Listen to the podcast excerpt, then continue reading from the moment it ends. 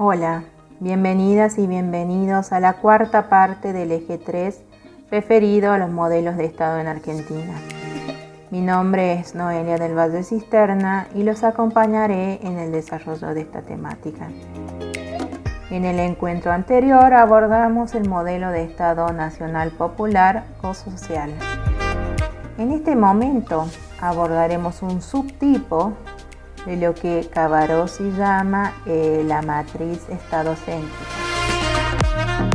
Este modelo de Estado o este subtipo se llama Estado desarrollista y comparte con el momento anterior varias características, pero como veremos más adelante tiene características específicas que lo diferencian del modelo anterior.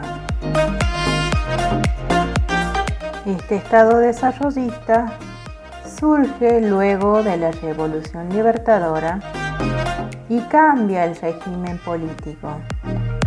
Sin embargo, la intervención del Estado en el desarrollo continúa bajo un nuevo subtipo de Estado social, el Estado desarrollista. Este aspecto anterior del cambio del régimen político es central, ya que marca las diferencias de este modelo con el anterior.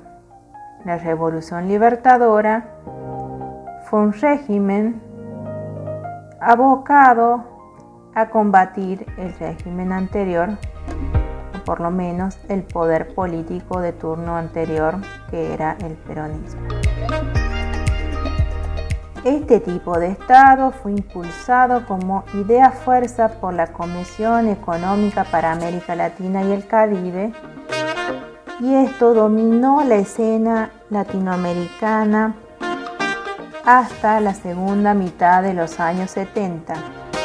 El Estado desarrollista era intervencionista más que estatista.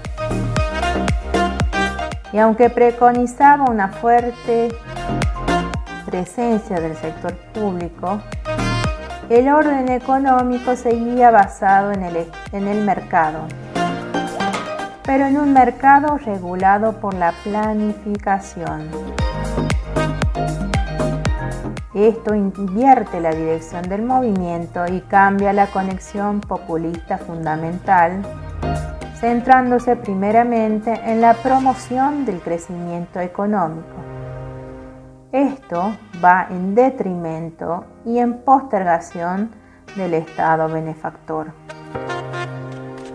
En Argentina, este Estado desarrollista se desarrolla en el marco de una democracia por proscripción, con una estrategia económica que amplía las estructuras tecnoburocráticas, distinguiéndose de la estrategia nacional popular en cuestiones de magnitud.